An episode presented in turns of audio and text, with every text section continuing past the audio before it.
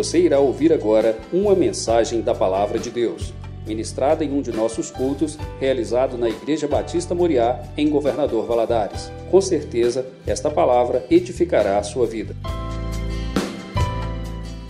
Vamos abrir a palavra do Senhor? Quero te convidar a ficar de pé. Abra a palavra do Senhor em Êxodo, capítulo 33.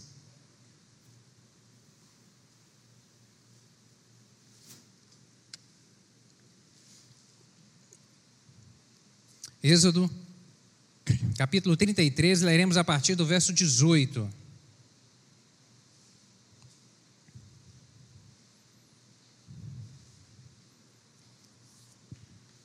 Diz assim a palavra do Senhor. Então ele disse: Rogo-te que me mostres a tua glória. Porém ele disse: Eu farei passar toda a minha bondade por diante de ti, e apregoarei o nome do Senhor diante de ti e terei misericórdia de quem eu tiver misericórdia, e me compadecerei de quem me compadecer. E disse mais: Não poderás ver a minha face, porquanto homem nenhum verá a minha face e viverá. Disse mais o Senhor: Eis aqui um lugar junto a mim, ali te porás sobre a penha. E acontecerá que quando a minha glória passar, te porei numa fenda da penha e te cobrirei com a minha mão até que eu haja passado. E havendo eu tirado a minha mão, me verás pelas costas, mas a minha face não se verá. Então disse o Senhor a Moisés: Lavra-te duas tábuas de pedra como as primeiras, e eu escreverei nas tábuas as minhas palavras, que estavam nas primeiras tábuas, que tu quebraste. E prepara-te para amanhã, para que subas pela manhã ao monte Sinai e ali põe-te diante de mim no cume do monte, e ninguém suba contigo, e também ninguém apareça em todo o monte, nem ovelha, nem bois se apacentem defronte do monte. Então ele lavrou duas tábuas de pedra, como as primeiras, e levantou-se Moisés pela manhã de madrugada e subiu ao monte Sinai, como o Senhor lhe tinha ordenado, e tomou as duas tábuas de pedra na sua mão. E o Senhor desceu numa nuvem e se pôs ali junto a ele, e ele apregoou o nome do Senhor. Passando, pois, o Senhor perante a sua face, clamou: Jeová, o Senhor, Deus misericordioso e piedoso, tardio em iras e grande em beneficência e verdade. Mais uma vez o verso 6. Passando, pois, o Senhor perante a sua face, clamou: Jeová, o Senhor, Deus misericordioso e piedoso, tardio em iras e grande em beneficência e verdade. Amém. Feche seus olhos. Peça ao Senhor que aplique essa palavra ao seu coração nessa hora. Peça ao Senhor, Espírito Santo, fala comigo. Eu estou aqui e eu desejo ser alimentado e fortalecido pela tua palavra. Quero receber, meu Deus, tudo, tudo aquilo que o Senhor tem para mim nessa hora. Fala ao meu coração. Fique à vontade. Espírito Santo, o Senhor já está à vontade neste lugar porque aqui o nome do Senhor já foi invocado, já foi exaltado, o nome do Senhor Deus já foi entronizado aqui. E nós podemos sentir a gostosa presença do Senhor Espírito Santo neste lugar. Obrigado por isso, meu Deus, e nessa hora que vamos meditar na tua santa palavra, eu lhe peço que o Senhor fale conosco em nome de Jesus. O Senhor conhece o coração dos meus irmãos aqui, o Senhor conhece os pensamentos, meu Deus, aquele que por acaso está com o coração apreensivo, com angústias na alma, eu lhe peço que o Senhor possa aquietar a mente, aquietar os sentidos, o coração nessa hora, traga paz, meu Deus, e concentração à palavra do Senhor, em nome de Jesus. Meu Deus, eu lhe peço que o Senhor repreenda todo e qualquer espírito maligno, meu Deus, que queira roubar a palavra do Senhor, que queira roubar a atenção nessa hora daqueles que estão aqui dentro do templo, daqueles que estão conectados assistindo em casa, em nome de Jesus. Aquieta-nos nessa hora e fala conosco. Espírito Santo, ministra de uma maneira individual ao coração de cada um. Dá-me graça para transmitir essa palavra, pois eu preciso do Senhor. É o que eu lhe peço em nome de Jesus. Amém e amém. Pode se sentar, meu querido.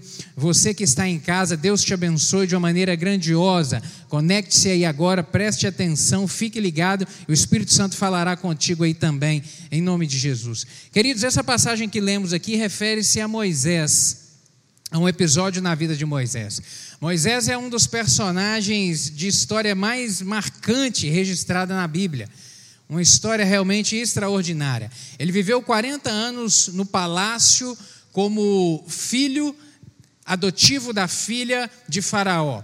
40 anos onde ele foi criado em berço de ouro, mas a sua história teve uma reviravolta. E os próximos 40 anos ele viveu no deserto, onde, te, onde ele teve que aprender a, a, a, a conviver com a sequidão, onde ele teve que aprender a conviver com a escassez, com a dificuldade. 40 anos ele viveu no deserto. E depois ele viveu mais 40 anos, que foi um momento onde Deus o convocou para ele liderar o povo é, daquela saída do Egito, daquele êxodo, onde Deus iria promover a libertação do povo hebreu ali daquela escravidão. Os tiraria ali e levaria para a terra prometida. Essa era a promessa do Senhor. E assim ele viveu mais 40, um, um outro período de 40 anos, que foi a caminhada do povo no deserto. No tempo em que ele viveu no deserto ali, ele aprendeu de Deus. Deus começou a se revelar a ele naquela jornada, a jornada em que o Senhor foi se revelando de maneira progressiva a Moisés. Ele passou a conhecer quem era Deus. Ele passou a conhecer. E Deus se apresentou primeiro e apresentando a sua identidade quem ele era.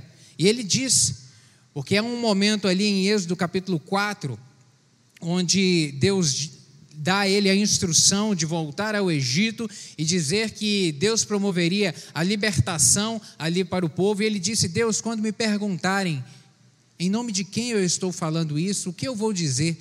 E Deus responde para ele: O eu sou. O meu nome é o eu sou. O eu sou é que está diante de você. O, meu, o eu sou é que vai adiante de você. Deus se apresenta a ele mostrando quem é, quem ele era.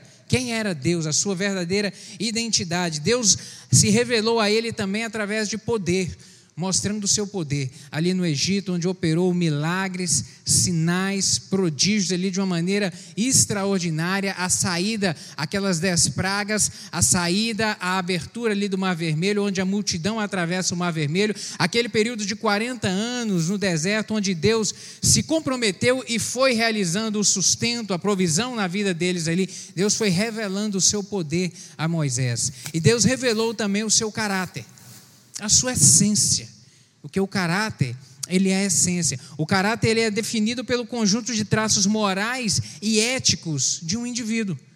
Isso é o seu caráter. Cada um de nós temos um caráter, que é o quê? É o conjunto dos nossos traços morais e éticos. A forma como a gente se porta, a, for, a, a, a forma como. E são esses traços é que regem as nossas ações, as nossas atitudes, a nossa forma de pensar, o nosso jeito de falar o nosso caráter. E Deus foi revelando o seu caráter também a Moisés. E Deus se revelou a Moisés de uma maneira como nunca aconteceu antes dele e nem depois dele, registrado na Bíblia. Nunca. A forma como Deus se relacionou e se apresentou a ele. Porque no capítulo 33 aqui de Êxodo, no verso 11, diz que o Senhor falava a Moisés face a face, como a um amigo como um amigo. Deus não falava com Moisés por sinais, Deus não, não falava a Moisés por símbolos, não. A Bíblia diz que Deus falava face a face, de uma maneira audível. Audível. A gente, a Bíblia não revela se se havia alguma materialização, se era por meio de uma nuvem, de um vento, mas diz que os dois tinham um diálogo constante. E não há outro registro na Bíblia de Deus tratando alguém dessa maneira a não ser como Moisés, algo realmente extraordinário. E essa intimidade ela foi crescendo de uma tal maneira que Moisés ele se encorajou e ele ousou a pedir algo a Deus que Deus ainda não havia concedido a ele. Ele ousou. Ele falou: "Deus, eu quero ver a tua face. Deus, eu já tenho conversado com o Senhor há tanto tempo, o Senhor já tem se revelado a mim, eu já tenho interagido com o Senhor há tanto tempo, mas eu quero experimentar algo mais do Senhor. Eu quero ver a tua face. Eu quero ver. Foi um momento de coragem, um momento de ousadia. Mas fala sério, que ousadia, hein? Que ousadia. Já não bastava ser tão maravilhoso ouvir e conversar com Deus, e ele, de uma maneira ousada, fala: Deus, eu quero mais. Eu quero mais. Eu quero ver a face do Senhor, querido. E meditando nessa palavra aqui, eu vejo que só quem tem coragem e ousadia experimenta o diferente. Só quem tem coragem e ousadia experimenta o diferente. o diferente. Não foi Deus que ofereceu apresentar a sua face a Moisés, não foi Moisés que pediu. Moisés que falou: Deus, eu quero mais. Deus, eu quero mais, quero mais. Sabe, só quem tem coragem e ousadia experimenta o diferente. E na Bíblia nós vemos inúmeros exemplos de pessoas assim, que experimentaram algo diferente porque tiveram coragem e ousadia no Senhor, confiados no Senhor, dependendo do Senhor. Quer um exemplo? Davi, quando ele enfrentou o gigante Golias. A gente sabe que ele estava na frente de batalha, estava ali o exército judeu o exército do povo de Deus ali para poder enfrentar aquele inimigo, mas ninguém tinha coragem e ousadia. Aquele menino teve coragem e ousadia no Senhor, não na força do seu braço, na sua capacidade, porque ele não teria a mínima possibilidade de enfrentar aquele gigante, mas porque ele confiou e ousou, ele experimentou o sobrenatural. Um outro personagem que me vem à mente é Pedro naquele evento onde ele está com os, 12, com os outros discípulos no barco, a tempestade, Jesus vem andando, e ele fala: Se és Jesus, me permita ir com o Senhor, me permita andar sobre as águas, e ele vai. Havia alguma restrição ali para o resto ir atrás? Não havia. A ideia foi dele, tá. Mas os, os outros poderiam falar: Não, Jesus, deixa eu ir também. Jesus, aqui o Pedro já foi na frente, deixa eu ir também, deixa eu experimentar esse negócio aqui. Todos os doze poderiam ter andado sobre as águas, se tivessem tido a coragem de pedir, a ousadia de pedir. Isso faz toda a diferença. A coragem a ousadia no Senhor nos leva a patamares diferenciados. Não perca as oportunidades por receio de agir ou de sair do lugar comum. Não perca as oportunidades por receio de agir ou de sair do lugar comum. Se você não sair do lugar comum, você não experimenta o diferente. E Deus tem tantas coisas para nos proporcionar, para nos fazer experimentar. Entenda isso. Deus quer algo mais para você. Ouse, ouse, ouse. Saia do lugar comum, saia do lugar que limita a sua visão. Queira mais, queira aprofundar mais. Não perca, às vezes, as bênçãos que Deus está colocando na sua mão com medo de sair do lugar comum, não perca as oportunidades que batem à sua porta por receio de sair do lugar comum. Mas seguindo aqui, nós vemos que Moisés desejou ver a glória de Deus. E o que é a glória de Deus? A glória de Deus é o seu caráter, é a sua natureza, é a forma como ele se relaciona com a criação. Deus não concedeu a Moisés a visão do seu poder e da sua majestade, mas ele concedeu a Moisés a visão do seu amor. A forma como ele realmente se relaciona. E o que que Deus, e o que que Moisés viu em Deus? Está aí no verso 6. Volta seus olhos aí para o verso 6, capítulo 34, verso 6. Passando, pois, o Senhor perante a sua face, clamou: Jeová, o Senhor, Deus misericordioso e piedoso, tardio em iras e grande em beneficência e verdade. Foi isso que Moisés viu em Deus. Moisés experimentou esse momento extraordinário aqui de algo a mais do Senhor e isso ele viu em Deus. Eu quero te fazer uma pergunta: na sua caminhada cristã, na sua vida espiritual, você conhece Deus? Você conhece Deus? Não foi à toa que o Senhor deixou esse episódio registrado. Não há palavras inúteis na Bíblia. Deus permitiu essa experiência a Moisés e permitiu que ele deixasse isso aqui registrado para que para se revelar a nós. Hoje, em 2021, se revelar a nós, mostrar quem ele é, a sua natureza, a sua essência. Você conhece Deus? Qual que é o seu conhecimento de Deus? A essência de Deus, qual que ela é, meu querido? Está aqui no verso 6. A essência de Deus, em sua essência, Deus é o que? Misericordioso. Misericordioso. A misericórdia é talvez uma das qualidades mais marcantes de Deus, porque sem ela nós não estaríamos aqui hoje e nós jamais herdaríamos o céu, se não fosse a misericórdia do Senhor. A misericórdia é definida não apenas pelo ato de compaixão, não apenas pelo perdão, mas por Ele não nos tratar conforme nós merecemos. Não nos trata segundo o nosso merecimento, mas Ele nos trata segundo a Sua misericórdia. Em vez de nos dar o que merecemos, Deus nos dá a Sua misericórdia. Nos dá a Sua misericórdia, sabe? Repetidas vezes, não para tirar a nossa responsabilidade, mas para nos dar a oportunidade de fazer o que é certo de acertar, de consertar, de começar de novo, de voltar para os trilhos, de caminhar com Ele. A sua misericórdia é imensa. Lamentações capítulo 3, versos 22 e 23 diz que as misericórdias do Senhor são a causa de não sermos consumidos, porque as suas misericórdias não têm fim, elas se renovam a cada manhã e grande é a sua fidelidade. Grande é a sua fidelidade, grande é o seu amor, grande é o seu cuidado. Por causa da misericórdia, por causa da sua grande misericórdia, ele enviou Jesus para morrer na cruz para perdoar os nossos pecados. Por causa da sua misericórdia, ele nos permite ser chamados seus filhos, filhos de Deus. O texto que foi lido aqui, João capítulo 1, verso 12. Por causa da sua misericórdia, ele nos torna seus filhos. Por causa da sua misericórdia, ele limpa o homem das suas mazelas, do pecado que o suja, que arranha a imagem de Deus na sua vida. Ele nos permite entrar na sua presença. Por causa da sua misericórdia, ele prometeu estar conosco todos os dias e nos sustentar. Por causa da sua misericórdia, Ele nos permite clamar, interceder, rogar e ter a certeza de que Ele ouve a nossa oração e que Ele vai responder o nosso clamor. Por causa da Sua misericórdia, Ele enxuga as nossas lágrimas, Ele traz consolo ao nosso coração, Ele nos dá uma esperança nova, um sentido novo na caminhada da vida. Por causa da Sua misericórdia, Ele nos permite desfrutar da vida eterna. Glória a Deus por isso, por causa da Sua misericórdia. Misericórdia. Um outro aspecto aqui da essência de Deus que Moisés registrou é a sua piedade. A piedade, ela tem o mesmo sentido de compaixão. Compaixão. Quando Deus criou o mundo, Deus não precisou de exercitar a sua piedade para com o homem.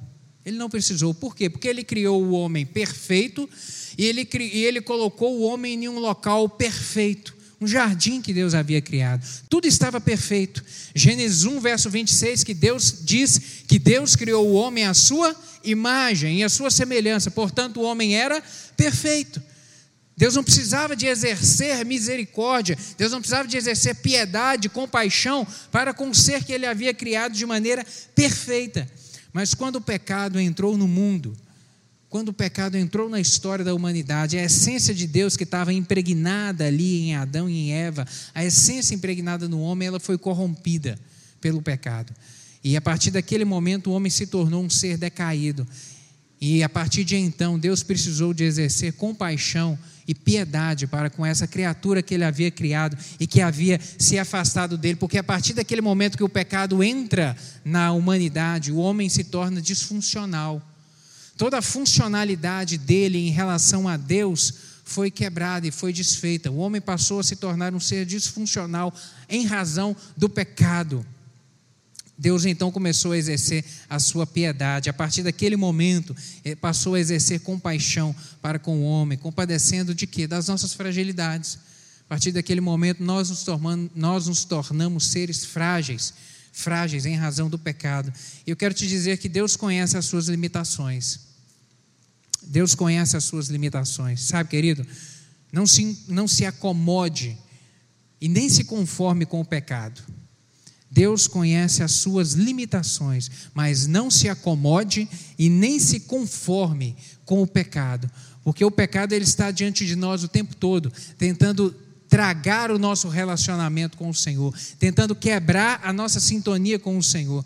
E ele é algo constante na vida do cristão, o tempo todo está diante de nós. O próprio apóstolo Paulo vai dizer isso em Romanos, capítulo 7, versos 18 e 19. Ele diz que, porque eu sei que em mim, isto é, na minha carne, não habita bem algum, e com efeito, o querer está em mim, mas não consigo realizar o bem, porque não faço o bem que quero mas o mal que não quero, esse eu faço.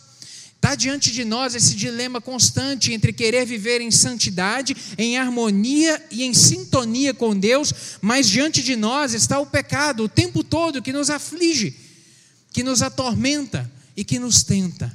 Por isso nós não devemos é, viver, não devemos nos julgar, não devemos nos acomodar com o pecado, não devemos nos conformar a ele, mas também não podemos nos julgar e nos condenar em razão disso, por não sermos perfeitos como a gente gostaria de ser. A gente não deve se conformar, mas nós também não devemos nos julgar e nos condenar em razão disso e viver com um pensamento e um sentimento de uma condenação constante, porque quem acusa é o diabo. Mas o Senhor Jesus não veio para acusar, mas veio para perdoar. O pecado ele não tolera, mas da nossa parte o que é necessário fazer era arrepender, deixar de lado e caminhar em sintonia com o Espírito Santo do Senhor. E Deus também, olhando para a nossa limitação, Ele é um Deus também que nos socorre, que tem compaixão e que nos socorre nos socorre, nos ajuda nos momentos que precisamos. 1 Coríntios capítulo 10, verso 13, o apóstolo Paulo ele vai dizer que não vos sobreveio tentação que não fosse humana, mas Deus é fiel e não permitirá que sejais tentados além das vossas forças. Pelo contrário, juntamente com a tentação vos proverá livramento, de sorte que possais suportar. Os momentos difíceis, a tentação aqui, ou a provação, em algumas outras versões, vem dizendo provação, ela está diante de nós, em razão das circunstâncias do mundo que nos cerca. Na nossa caminhada, a gente enfrenta embates, a gente enfrenta problemas, a gente enfrenta dores, a gente enfrenta situações difíceis, em razão da nossa limitação. Mas Deus, Ele é o Deus do socorro. Deus é um Deus que olha para a nossa limitação e sabe que nós precisamos do socorro dEle. E Ele é o Deus que se levanta para nos socorrer na hora em que necessitamos. Querido, o caminho ele pode parecer pedregoso, o caminho da vida pode realmente em algum momento ser pedregoso, o mar ele pode estar agitado, sabe, a terra da sua vida ela pode estar árida, a terra na qual você está semeando pode estar em algum momento árida, mas Deus é o Deus que muda as circunstâncias. Deus, ele é o Deus que muda as situações. Deus é aquele que endireita o caminho e que aplana a vereda. O caminho pode estar pedregoso, mas Deus é o Deus que tem poder para aplainar o seu caminho, o caminho por onde você vai passar. Deus, a sua vida de repente pode estar em um agitar de uma tempestade, mas Deus tem poder para, em uma palavra, acalmar a tempestade que está te assolando nessa noite. E de repente, se a sua vida você entende ou está vendo que está árido, onde você tem tentado semear e plantar, mas nada tem germinado. Deus ele, é o Deus da chuva. É o Deus que faz regar a sua vida naquilo que você precisa, na área que você precisa, para poder fazer brotar, nascer algo novo, uma esperança nova na sua vida e no seu coração. Jesus nós vemos na pessoa de Jesus um amor extraordinário e um compadecimento extraordinário pelos homens. No período em que Jesus viveu nessa terra, ele se compadeceu, ele viu as nossas fragilidades, as nossas dores, e a Bíblia diz que ele operou inúmeros milagres razão, com a finalidade de socorrer aquele que estava aflito, de ajudar aquele que estava desesperado no Evangelho de João, o último versículo do Evangelho de João, capítulo 21, verso 25, diz que João vem registrar sobre os muitos milagres de Jesus. Ele diz que há, porém, ainda muitas outras coisas que Jesus fez. E se todas elas fossem relatadas, uma por uma, creio que nem no mundo inteiro caberiam os livros que seriam escritos. Jesus operou inúmeros milagres, justamente em razão da sua compaixão, em razão da piedade, em razão de compadecer do sofrimento humano, da limitação humana. Ele é o Deus que socorre, querido. Ele é o Deus de piedade, é um Deus de amor. Um outro aspecto que nós vemos aqui na pessoa do nosso Deus é a paciência. Moisés diz que ele é tardio em ira. Ele é tardio em ira, é um Deus paciente. E sabemos que Deus ele é amor. Deus é amor. E o amor é paciente. O apóstolo Paulo vem dizer isso lá em Coríntios capítulo 13, 1 Coríntios capítulo 13, a respeito do amor. O amor é paciente. É uma característica do amor, é a paciência. E a paciência ou longanimidade é um aspecto importantíssimo de Deus e do amor de Deus para conosco. Essa qualidade divina ela é mencionada várias vezes na Bíblia.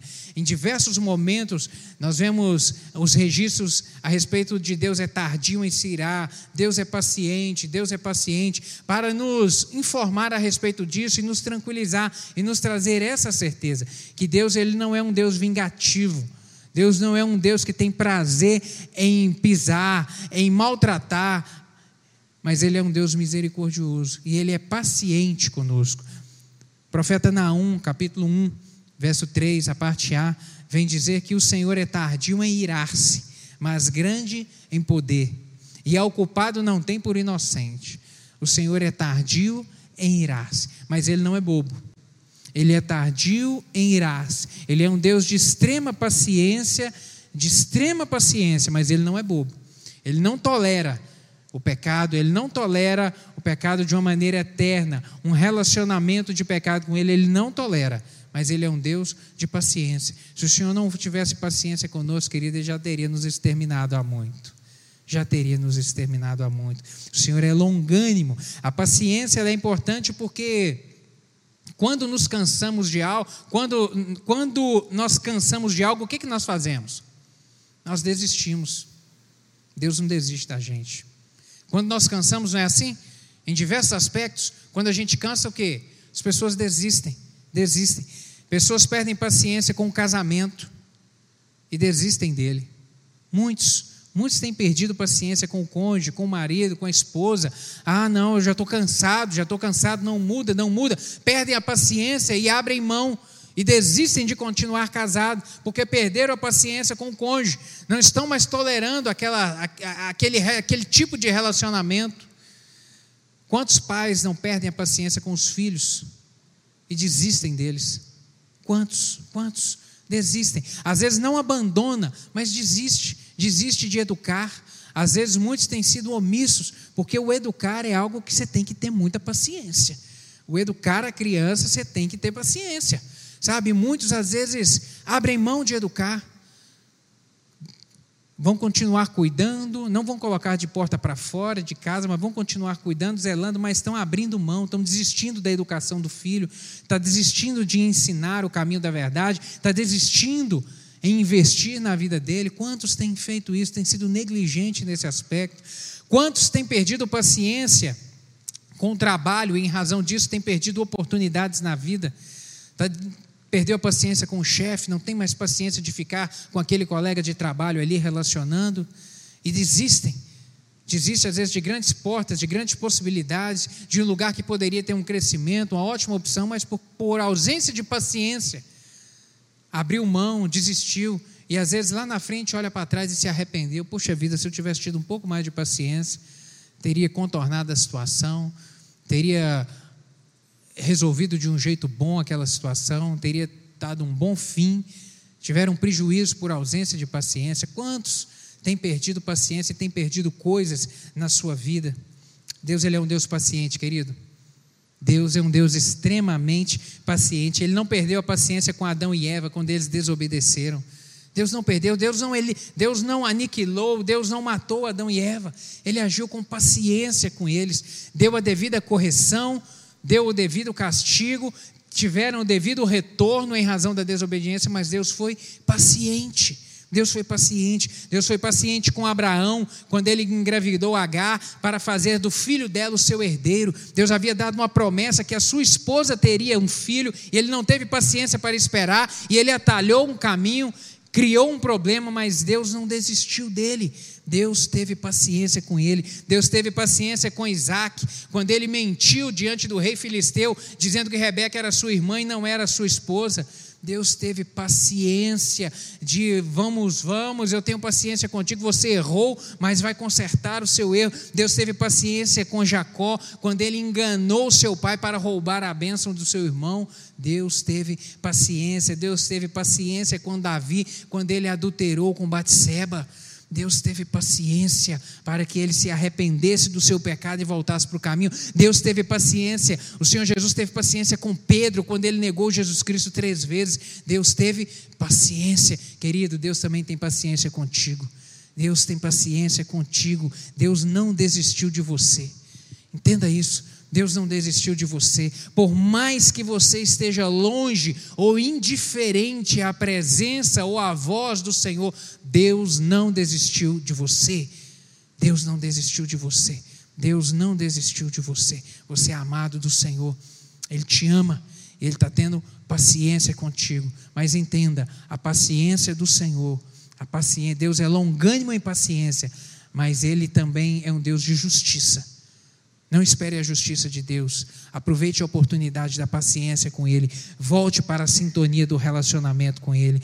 Um outro aspecto que nós vemos aqui de Deus e do seu caráter e da sua essência é que Ele é grande em bondade. Deus é bom por sua própria essência.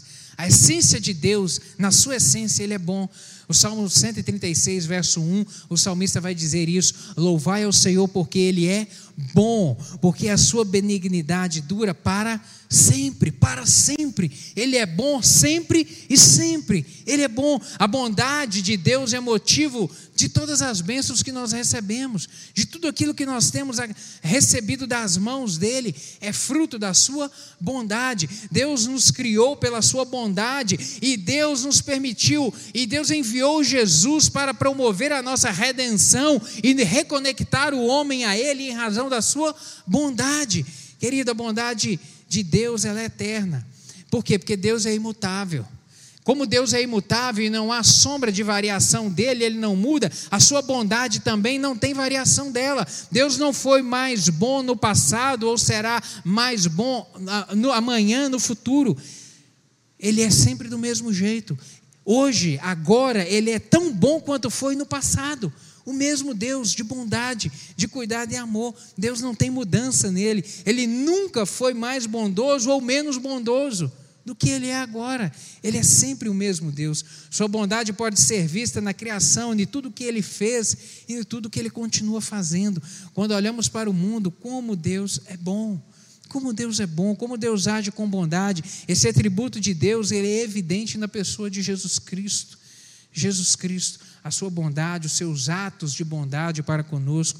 O, a, a, bondade do Senhor Deus é evidente em Jesus por ter enviado Ele ao mundo para morrer pelos nossos pecados, morrer e nos redimir dos nossos pecados. Em Sua bondade, Deus providenciou um meio dos pecados serem perdoados, que é através de Jesus Cristo. E só consegue também perceber a bondade aquele que tem gratidão. Uma pessoa ingrata, ela jamais percebe a bondade de Deus. Ela não tem essa capacidade.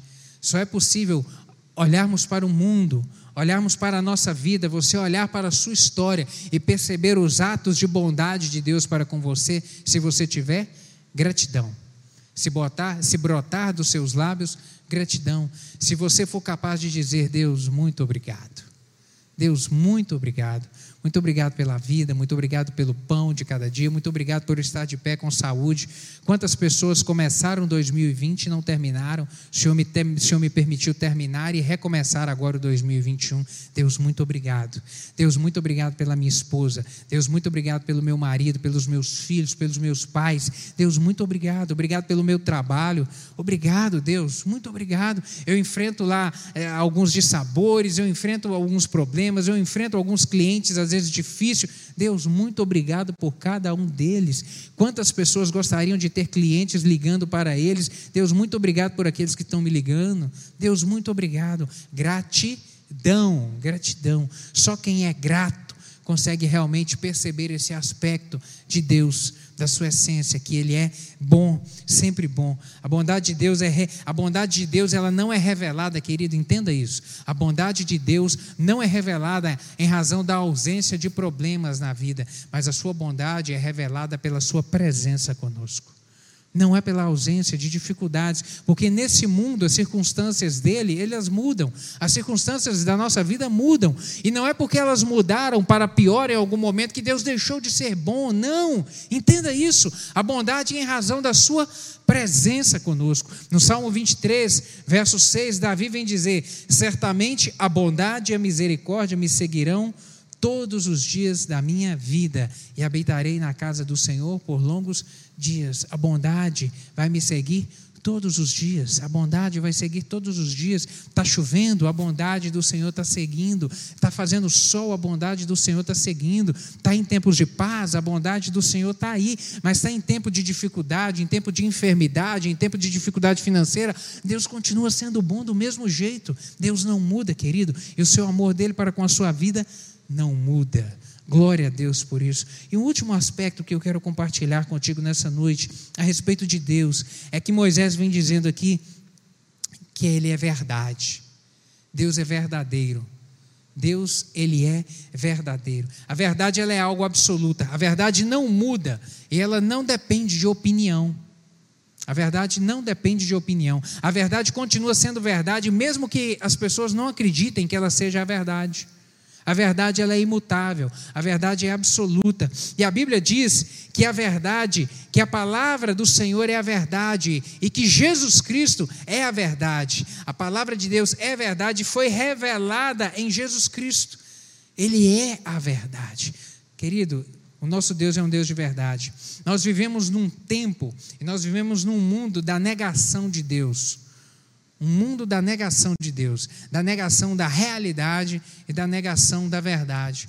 Um mundo onde nós vemos o tempo todo se levantar especialistas da verdade, aqueles que se dizem os donos da verdade, e trazendo os seus conceitos e as suas análises e os seus prognósticos, como se eles fossem o portador da verdadeira verdade mas eles são portadores de uma falsa verdade, de um engano, de uma palavra de engano, se colocando como quem possui a verdade, quando na verdade a Bíblia é a verdade, o Senhor é a verdade. Por que, que há isso? Porque o mundo já é um maligno.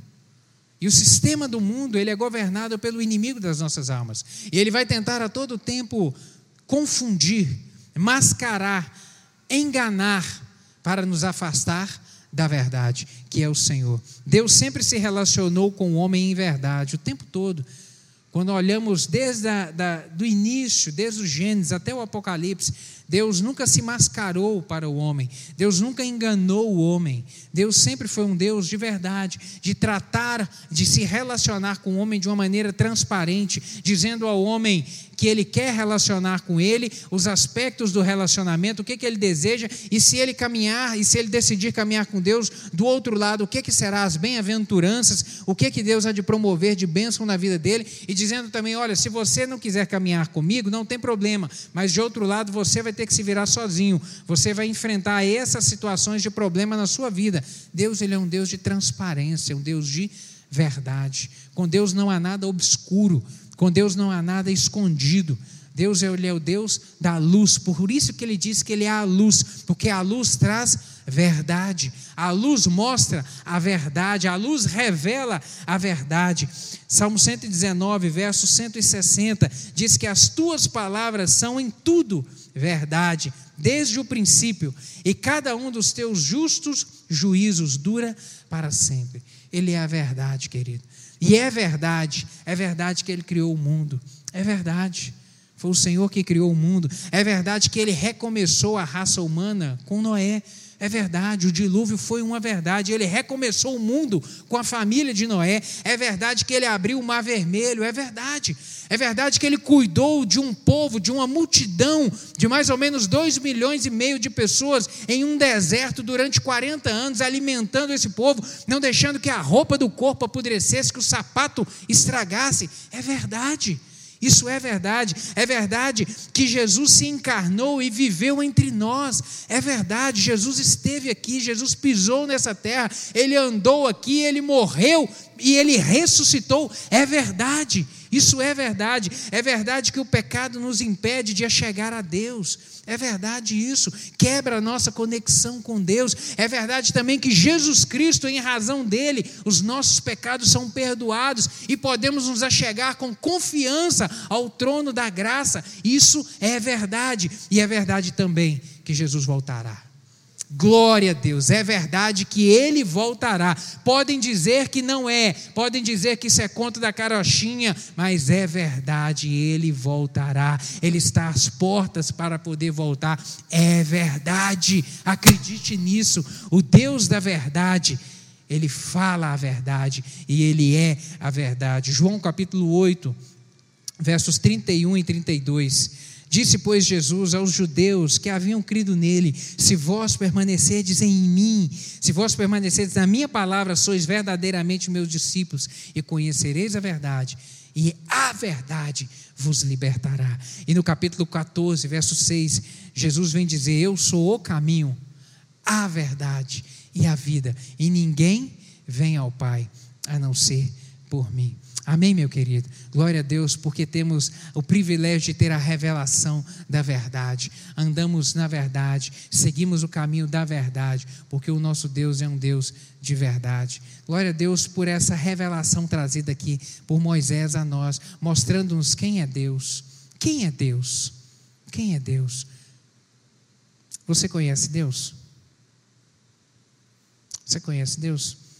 Essa noite nós fomos revelados a isso quais são os aspectos e as características de Deus. Gostaria de te convidar a ficar de pé para a gente poder orar junto a respeito disso.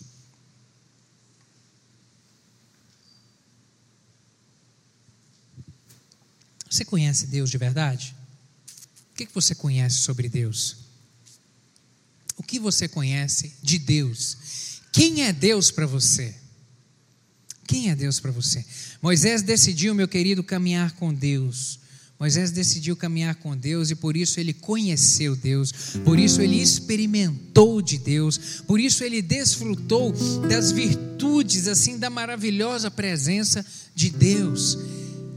Nesse encontro que ele teve com Deus, ele falou: Nossa, Deus, o Senhor é um Deus de misericórdia, o Senhor é um Deus de piedade, o Senhor é um Deus paciente, o Senhor não se ira, o Senhor não é vingativo, o Senhor é um Deus de paciência. O Senhor é um Deus de grande paciência, o Senhor é um Deus bondoso, extremamente bondoso, e o Senhor é um Deus de verdade. O que, você conhece de Deus, querido? O que, você tem experimentado de Deus na sua vida, Nessa, na sua caminhada cristã, na sua vida espiritual? O que você conhece de Deus? É um conhecimento às vezes raso, um conhecimento superficial? Ou você tem se aprofundado nesse relacionamento e tido experiências assim profundas com Ele? Ousadia. Tenha ousadia.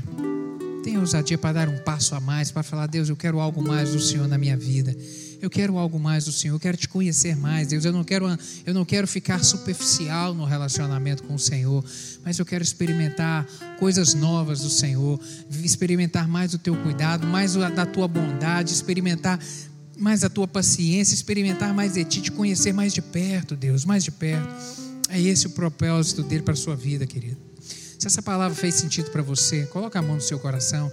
Se esse é o seu desejo, experimentar mais de Deus, Coloca a mão no seu coração e fala: Deus, eu quero mais, mais do Senhor, mais do Senhor, mais do Senhor. Querido Moisés já tinha experimentado coisas extraordinárias, ele já tinha visto coisas sobrenaturais, mas ele ainda falou: Deus, eu quero mais, eu quero mais, eu quero ver o Senhor. Eu quero ver mais de perto o Senhor, extraordinariamente, porque o Senhor é um Deus de poder. Diga isso para o Senhor, faça você essa oração. Deus, eu quero mais do Senhor, te conhecer mais. Deus, obrigado pela tua palavra, porque ela dá sentido para a nossa vida. Obrigado por a revelação dela a nós, que nos mostra, Deus, se tivermos ousadia e coragem para dar um passo a mais em direção ao Senhor, meu Deus, te conheceremos mais. Meu Deus, nos ajuda a sair da superficialidade. Nos ajuda, Pai, a sair de um relacionamento superficial com o Senhor meu Deus, nos encoraja, nos motiva, meu Deus, a buscarmos mais o Senhor, para experimentarmos tudo que o Senhor tem reservado para nós, em nome de Jesus. Deus, completa essa palavra no coração de cada um dos meus irmãos aqui. Completa, Espírito Santo, fala de uma maneira individualizada. O Senhor conhece, ó Deus, aqueles que estão tomando decisões nessa hora, meu Deus, de se posicionarem com o Senhor. Meu Deus, vá confirmando isso em cada coração, em nome de Jesus, em nome de Jesus, em nome de Jesus. Que essas palavras sejam verdadeiras no coração de cada um, que essas decisões sejam verdadeiras, meu Deus, para experimentarem uma vida nova com o Senhor, de maior profundidade de relacionamento, de santidade com o Senhor, uma vida abundante com o Senhor, porque é isso que o Senhor tem reservado para nós. É o que eu lhe peço, em nome de Jesus. Amém e amém.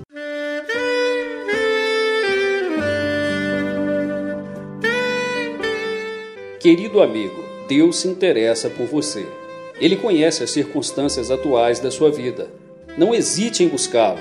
Em Jeremias 33, versículo 3, ele nos diz: Clama a mim e responder-te-ei, e anunciar-te-ei coisas grandes e ocultas que não sabes. Esperamos que a mensagem ouvida tenha falado ao seu coração e que você e sua família sejam abençoados pelo Senhor Jesus.